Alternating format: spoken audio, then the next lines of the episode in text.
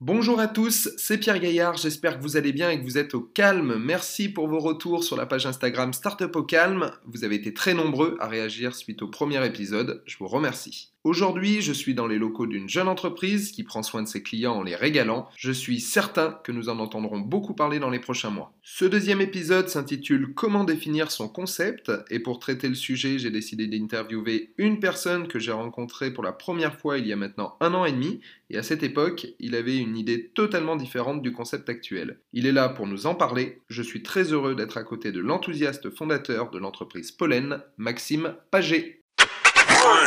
Salut Maxime. Salut Pierre.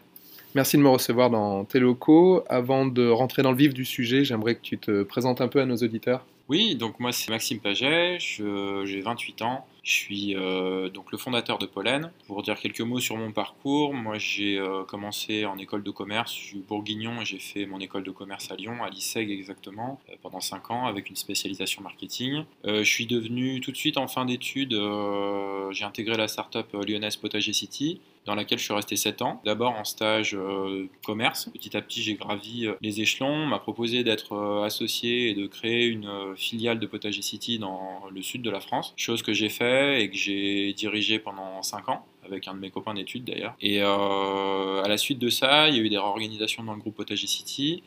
On m'a proposé en 2017 d'intégrer le les fonctions support et j'ai accepté un poste de directeur des achats à ce moment-là. Et je me suis du coup euh, à la fois passionné pour l'entrepreneuriat et acquis une expérience en termes de création de filières locales et responsables, direct avec des producteurs de fruits et légumes. Et c'est ce qui m'a amené euh, aujourd'hui à la création de Pollen, euh, deux ans après mon départ de Potager City. D'accord, donc oui, donc tu es resté dans l'univers de la food. Et donc là, oui, la marche supplémentaire, c'était de créer ta propre, ta propre structure. Donc comme j'ai pu le dire en intro, Lorsque nous nous sommes rencontrés pour la première fois, il y a un an et demi déjà, ton idée de projet était tout à fait différente de ton entreprise d'aujourd'hui. Et ce que j'aimerais, c'est que tu nous parles justement euh, de ton idée de départ. Hmm. J'ai vraiment commencé par euh, le pourquoi, ce, que j'avais envie de faire dans la vie et ma mission finalement euh, professionnelle. Et je me suis dit, bah, moi j'ai envie d'entreprendre pour avoir connu un petit peu la phase entrepreneur et la phase salarié chez Potager City, j'ai clairement préféré la phase entrepreneur. Et du coup, euh, ça, c'était quelque chose d'acquis et que je voulais continuer dans ma future euh, expérience, ma future vie professionnelle. Et sur le quoi et le pourquoi, euh, j'avais acquis une vraie passion et une expérience pour le, le mieux manger. Et du coup, j'ai décidé de continuer dans cette voie-là. Une fois que j'avais dit ça, j'ai commencé vraiment à me positionner en tant que client et à me dire qu'est-ce qui manque sur le marché de l'alimentation. Et j'ai vu un vrai manque, notamment sur le repas du midi, où je me suis dit, euh, autant quand on veut manger un burger, on a tout de suite des enseignes ou des pizzas, tout de suite des enseignes qui nous viennent en tête, autant quand on veut manger sain, qu'on veut manger vite, pas trop cher, euh, on va avoir plein de petites initiatives locales qui vont être super, mais on va pas avoir euh, de marques référentes sur le marché qui vont venir à notre esprit. Et je me suis dit, je peux être la bonne personne pour créer cette marque-là. Ok, c'est une bonne raison d'entreprendre. Quand tu te mets à la place du client, déjà, tu as fait la, moitié du, la moitié du chemin, je pense. Donc, tout en gardant le même objectif, à savoir euh, bah, faire manger à tes clients des produits sains et responsables, tu as vraiment malmené quand même ton idée de base euh, de, départ. Et justement, parle-nous de ces différents virages euh, qui, qui t'ont amené jusqu'à la définition du concept que tu tiens maintenant. Ouais. Ben, oui, ça s'est vraiment fait en plusieurs phases, avec toujours le l'idée finale. Donc euh, à la base, c'était vraiment, euh, je creuse l'idée, je me suis dit, euh, bah, qu'est-ce que les gens ont besoin bah, En me positionnant auprès du client, enfin à la place du client, je me suis dit, bah, les gens aimeraient plus de transparence, ils aimeraient manger avec plus de goût, sans augmenter leur budget, donc autour de 10 euros le midi, de manière rapide, parce que c'est aussi l'intérêt quand on parle de restauration rapide, c'est de ne pas dépasser un créneau d'une demi-heure, trois quarts d'heure pour manger euh, le midi. Et en, partant de ça, euh, j'ai commencé à émettre des hypothèses. Et toutes ces hypothèses, je les ai à chaque fois confrontées. Donc la première, ça a été euh, l'hypothèse marché. Donc j'ai tout simplement fait venir des gens chez moi et je leur ai fait goûter des recettes que je faisais à la maison, des trucs tout bêtes, des ratatouilles, des tartes aux poireaux, des choses vraiment à la portée de tous. Et je les ai fait goûter à l'aveugle, ces recettes-là, contre d'autres solutions qui, existaient déjà sur le marché, euh, sans leur dire lesquelles étaient les miennes et lesquelles euh, fonctionnaient déjà sur le marché.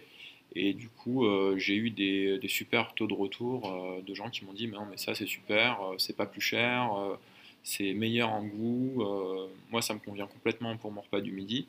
Donc déjà, j'ai eu une validation de l'offre et après, euh, pour esquisser un business model, bah, j'ai posé beaucoup de questions parce que moi, je suis pas du tout issu euh, du milieu de la restauration. Et comme nous, on s'est rencontrés, de la même manière, j'ai rencontré énormément de gens euh, qui sont issus du milieu, soit parce qu'ils ont monté un restaurant, soit parce qu'ils sont experts d'un point de vue opérationnel, soit parce qu'ils ont une compétence market comme autour de la food. Euh, soit parce qu'ils avaient des, bonnes expertises aussi qui pouvaient graviter autour de mon idée de départ, et du coup tous ces échanges m'ont beaucoup aidé à, façonner un business model. Euh, la première version de Pollen devait être euh, au moment où on s'est rencontrés dans un resto, où je me suis dit bah on pourrait faire un McDo du bien manger avec un système où tu, tu passes la porte, tu commandes sur une borne et tu vas te poser avec ton plateau. Ce business model-là, on a failli le lancer comme ça, puisque euh, j'avais identifié un fonds de commerce sur lequel on avait eu une offre acceptée. Et finalement, euh, ça s'est pas fait à cause d'un coup du sort. Euh, et à ce moment-là, j'ai pas senti le truc. il y avait un espèce de loup qui traînait sur l'achat du fonds de commerce. Et je me suis dit, oh, non, il faut que je laisse tomber ce projet-là. Donc, après six mois à plancher sur le rachat de ce fonds de commerce, j'ai finalement laissé tomber l'idée du restaurant. Et en me remettant en question, j'ai continué à creuser ce qui se faisait sur le marché.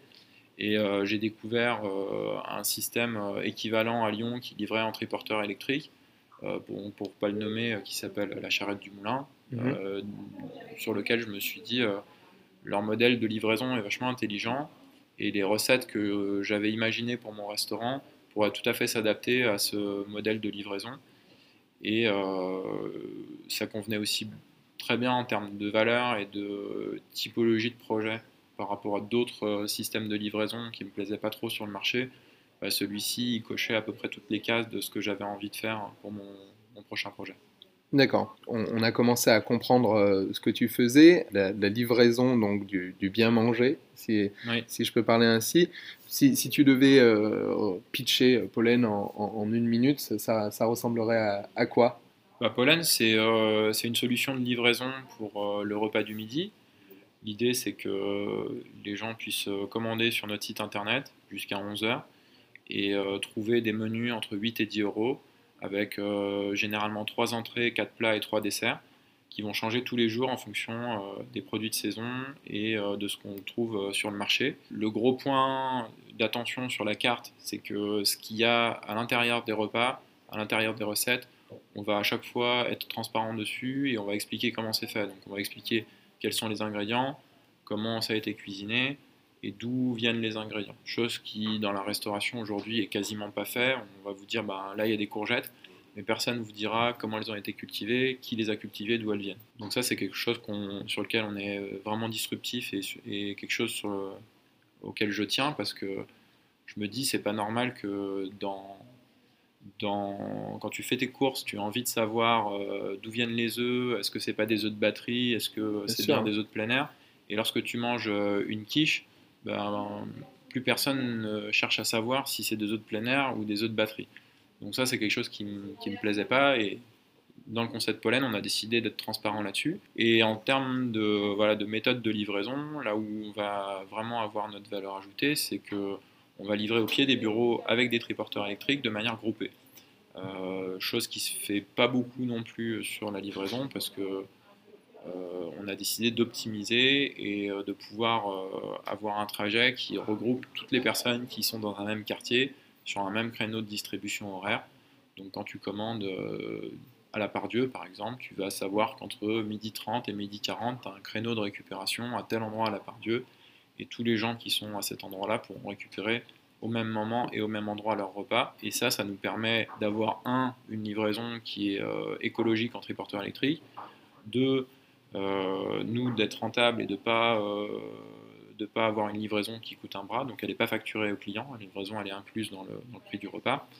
Et trois, surtout, c'est ce qui nous tient à cœur, c'est d'avoir intégré nos livreurs dans notre masse salariale. Donc on ne fonctionne pas du tout avec un système d'auto-entrepreneurs et de plateformes comme on pourrait en voir d'autres sur le marché. On fonctionne avec un système totalement intégré où c'est les mêmes personnes qui cuisinent le matin et qui livrent le midi. Et, c'est là, elles sont en CDI chez nous. D'accord. Et c'est là où le business model est super intelligent parce que euh, quand on voit par exemple des, des gros de la livraison comme un, Uber Eats, un Deliveroo qui ont beaucoup de mal à être, rentables aujourd'hui euh, parce que bah, justement ils passent par des personnes qui font que la livraison, qui sont auto-entrepreneurs et, ils, ne, retombent pas sur leurs pieds euh, financièrement. Et donc ça c'est un vrai problème. Et donc vous, vous avez pris le problème à l'envers en mm. faisant en fait de vos euh, cuisiniers vos livreurs également. Si j'ai bien compris. Ouais, c'est complètement ça les plateformes, pour, euh, j'ai un avis assez tranché là-dessus, mais elles sont basées sur un déséquilibre économique qui est celui de l'ubérisation, qui est de dire euh, comment on fait pour euh, faire payer très peu cher à un client une prestation qui, quand tu le veux le payer avec un salarié, coûterait assez cher. Faire venir un livreur d'un point A ou un point B, si tu devais salarier ton livreur, ça coûterait en une demi-heure minimum 6-7 euros avec les charges sociales, avec tout ce qui tout ce qui va derrière quand tu as un salarié, ses congés payés, ses assurances maladie, etc. Nous, on n'est pas du tout parti de ce principe-là en disant bah, comment on fait pour diminuer ce coût-là? Et c'est un peu ce que fait la, plateforme en disant on va prendre des auto-entrepreneurs où ils se débrouillent avec leur couverture santé, ils se débrouillent avec leurs congés payés, ils se débrouillent avec leur temps d'attente, leur matériel, leur vélo, etc. Nous, on s'est pas du tout dit ça. On s'est dit bah, ok, euh, un salarié, ça se paye, euh, mais comment on fait pour que cette livraison-là, elle ne soit pas impactée un seul client, puisque euh, globalement, dans une ville comme Lyon, mais dans beaucoup de villes, les gens euh, mangent quasiment tous au même endroit, puisqu'on a des grosses zones d'activité, et on peut cuisiner à un même endroit. Donc au final, c'est complètement euh, déraisonnable de faire des trajets pour une personne, là où tu pourras en livrer 30 ou 40 sur un même trajet. Je partage tout à fait cet avis. Tu nous as un peu parlé de, même totalement parlé de comment vous fonctionnez. Parle-nous un peu de ton équipe. Alors, euh, on, est aujourd'hui 10 dans l'équipe. Euh, on a un lancement aujourd'hui qui a deux mois à peine.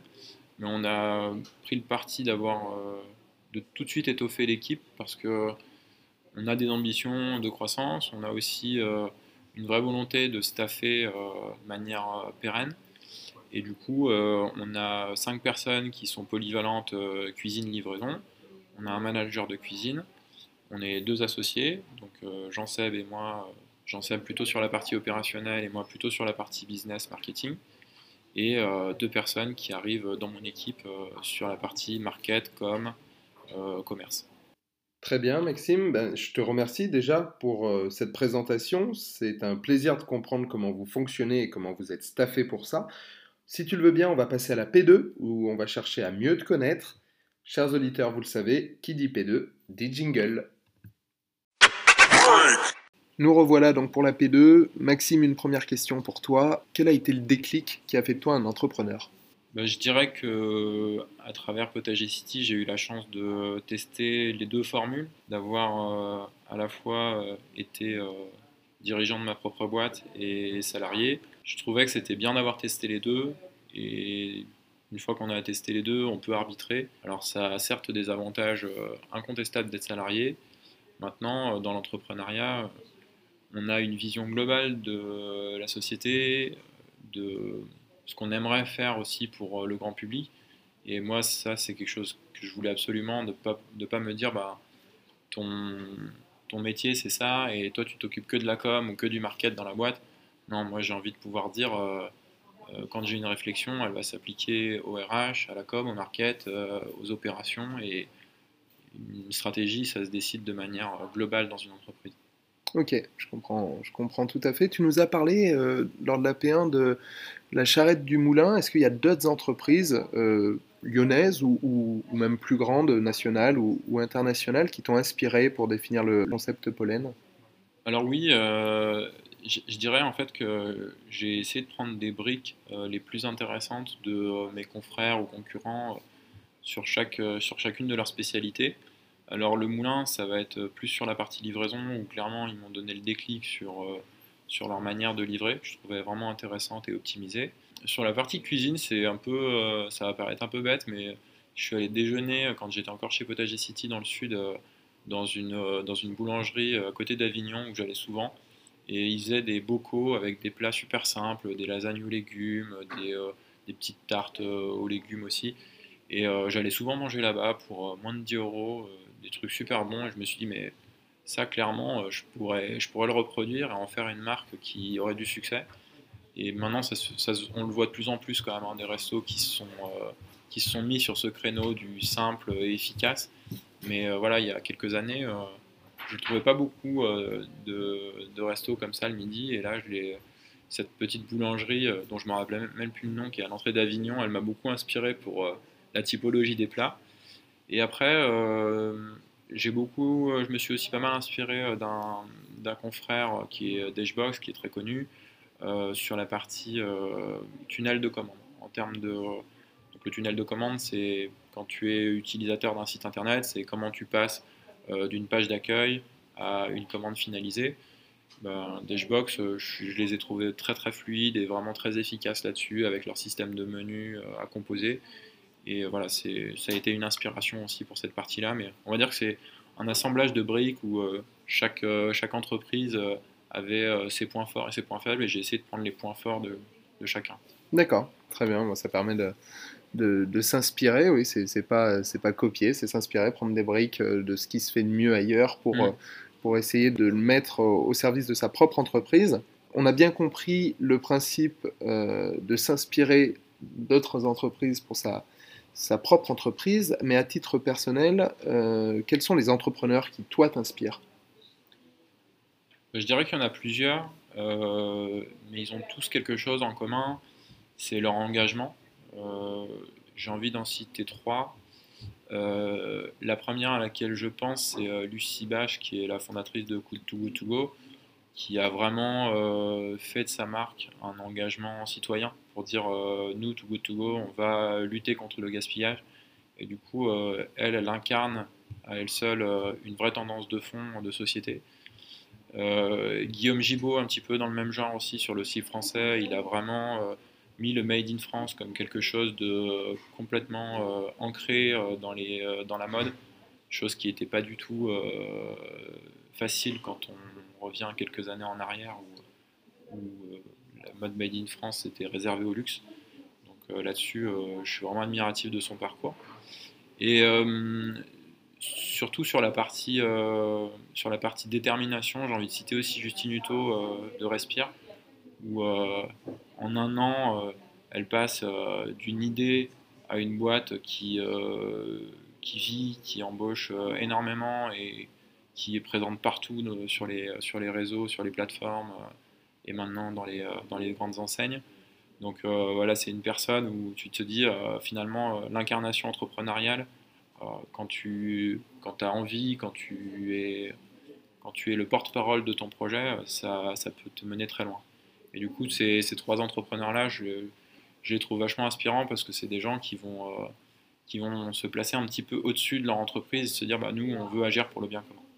Ce qui est super intéressant euh, aussi, c'est que tu m'as cité trois personnes qui sont très jeunes, qui ont à peu mm. près notre âge. Mm. Euh, Lucie, il me semble qu'elle elle est de 92, Lucie Bache. Mm. Euh, Justine Hutto doit être même plus jeune que nous. Elle, doit avoir 24 ou 25 ans. Euh, Guillaume peut-être un tout petit peu plus âgé, mais c'est des personnes quand même qui, qui sont le symbole aujourd'hui de la, la, réussite entrepreneuriale et qui ont moins de 30 ans, ou quasiment pour, pour Guillaume. Et, et c'est aussi ça, la, force de l'entrepreneuriat français, c'est qu'on mm. arrive très jeune à avoir des sacrées réussites, ce qui était peut-être plus compliqué avant, où mm. euh, on avait la vision de l'entrepreneur à succès qui avait plutôt 50, 55 ans. Mm-hmm. Et maintenant, on est vraiment dans euh, des projets qui sortent euh, pendant ou après, juste après les études, et, et qui arrivent à grossir, grossir pour devenir des références, mm. À tel point qu'aujourd'hui, ben, on les cite dans, dans Startup au calme, le, podcast. Je ne suis pas sûr que ce soit une, une, consécration pour eux, mais, mais ils ont beaucoup de réussite de, partout, on les voit de partout dans les médias, ils ont une faculté à bien communiquer euh, et, des projets qui sont tous plus intéressants les uns que les autres. Donc euh, ben, je, partage totalement les, tes inspirations euh, personnelles. Ils ont, ils ont en commun aussi d'être complètement disruptifs, c'est pour ça qu'ils sont arrivés très très vite aussi comme, comme entrepreneur star, c'est parce que ils se sont dit bah, comment on renverse la table d'un marché qui a toujours fonctionné comme ça? C'est clair. Et dans la restauration, à mon petit niveau pour l'instant, mais j'essaie de me projeter un petit peu plus loin, je me dis bah, la restauration, elle a toujours fonctionné avec euh, très peu de transparence sur les plats, avec euh, un mode de livraison aujourd'hui qui, euh, qui met client first et les employés en dernier. Et ça, c'est quelque chose que je voulais retourner aussi en termes hmm. d'équilibre. et voilà, c'est pour ça que j'avais envie de citer ces, ces personnes-là, parce que à ce niveau-là, on a besoin de, de, devoir changer les modèles existants. Yes, je, partage totalement. Euh, on a parlé d'engagement, on a parlé euh, de disruption de marché. Quel, euh, conseil tu pourrais donner aux futurs entrepreneurs qui nous écoutent? Alors oui, j'ai commencé à l'évoquer en disant de beaucoup poser de questions autour de son marché. donc ça, je, je, maintiens de dire il faut être vraiment en éveil et puis écouter, rencontrer, aller serrer des mains.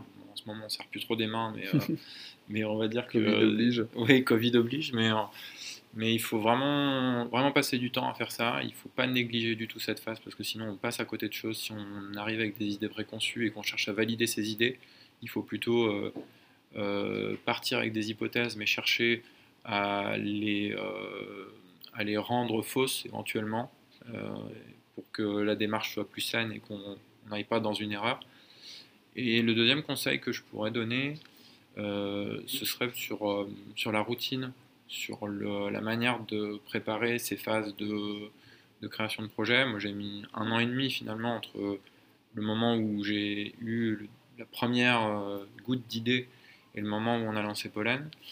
et je pense que ce qui a été vraiment essentiel, c'est de maintenir un équilibre entre la vie pro et la vie perso, notamment de se lever le matin, de prendre un bon petit-déj, de faire du sport, et surtout euh, de laisser euh, ces idées maturer. Donc, euh, pour moi, par exemple, la course à pied ou le tennis, c'est des choses qui vont m'aider à digérer les idées, les rencontres que j'ai eues la veille, parce que le lendemain, je vais repartir avec un esprit plus frais qui va me permettre de faire le tri entre ce que j'ai inventé d'intelligent et ce qu'il faut que je laisse de côté parce que c'était pas une bonne idée. Et du coup, voilà, la bonne alimentation, le fait de vivre dans un lieu qui te plaît, euh, d'avoir un, bureau qui soit confortable, d'avoir tout ça, c'est un, vrai équilibre qu'il ne faut pas négliger, surtout quand tu es entrepreneur. Ok, c'est super intéressant. C'est vrai qu'on ne pense pas assez aux, routines euh, peut-être plus personnelles qui en fait, parce qu'on a, on a une problématique euh, quand on est entrepreneur, c'est que on a parfois des difficultés à avoir une barrière bien franche entre la vie pro et la vie perso. Mm. Et justement, le fait d'avoir une certaine routine, mm. tu parlais de sport, ça peut être autre chose, ça peut être la musique, ça peut être bien autre chose. Mm.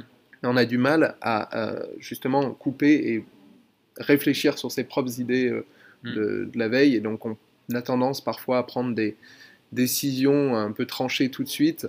Et, c'est là où on peut, on peut attaquer un une vraie phase problématique si, si, euh, finalement il n'y avait pas tant de réflexion que ça. Et, euh, et donc, ok, ben, la, routine, c'est un, bon, un très bon conseil également. Bah, c'est un, vrai, euh, un vrai modèle finalement, c'est presque une logique mathématique de dire que, alors, quand tu es un entrepreneur accompli, que tu es un dirigeant de boîte avec des dizaines ou des centaines de personnes à tes côtés, on peut dire qu'être un bon manager, finalement, ou un bon leader euh, suffirait, puisque euh, si tu sais bien t'entourer et que ces gens-là performent, ta boîte, elle va performer. Mais quand tu es dans la phase entrepreneuriale où tu es un peu tout seul, ou alors euh, tu es tout seul avec des conseils autour, ta capacité à réussir, elle va être beaucoup liée à ta capacité à prendre les bonnes décisions, un ensemble, une succession de bonnes décisions. Et finalement, quand on veut prendre une bonne décision, ben, il faut avoir l'esprit qui qui soit prêt, qui soit préparé à prendre ces décisions-là.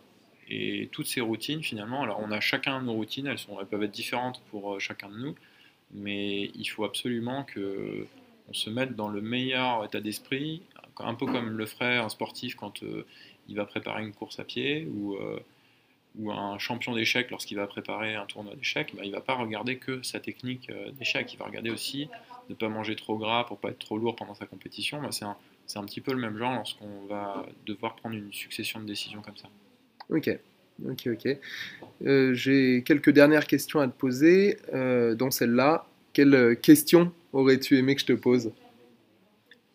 Ben, Oui, s'intéresser à la, à la, vie personnelle de, de l'entrepreneur, c'est quelque chose qui me paraît être intéressant parce que on voit beaucoup la face immergée, enfin la face visible pardon, de l'iceberg, on voit pas trop la face immergée, mais je voudrais, euh, je voudrais juste dire que pour ceux euh, qui nous écoutent, qui voudraient entreprendre, qu'il n'existe pas qu'un seul, euh, qu'une seule manière de faire, qu'on n'est pas obligé de, de, commencer à 7h du matin et finir à 9h le soir pour être un entrepreneur. alors c'est vrai qu'on en voit beaucoup comme ça, mais on peut aussi, alors j'ai pas de nom en tête, mais on en voit beaucoup sur LinkedIn d'entrepreneurs qui, qui montrent qu'ils peuvent être papa en même temps, ou qui peuvent associer deux activités, ou comme toi, euh, avoir une, une passion en plus d'un, en plus d'un métier, bah, finalement, euh, c'est pas forcément euh, une mauvaise chose de dire je cadre ma boîte dans un, dans un périmètre professionnel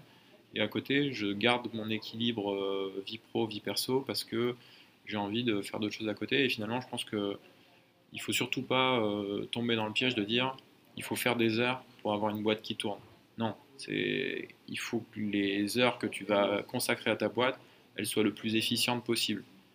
Et euh, si la quantité d'heures euh, était synonyme de quantité de chiffre d'affaires, euh, tout le monde bosserait des heures sans, discontinuer. Mais c'est pas comme ça que ça fonctionne.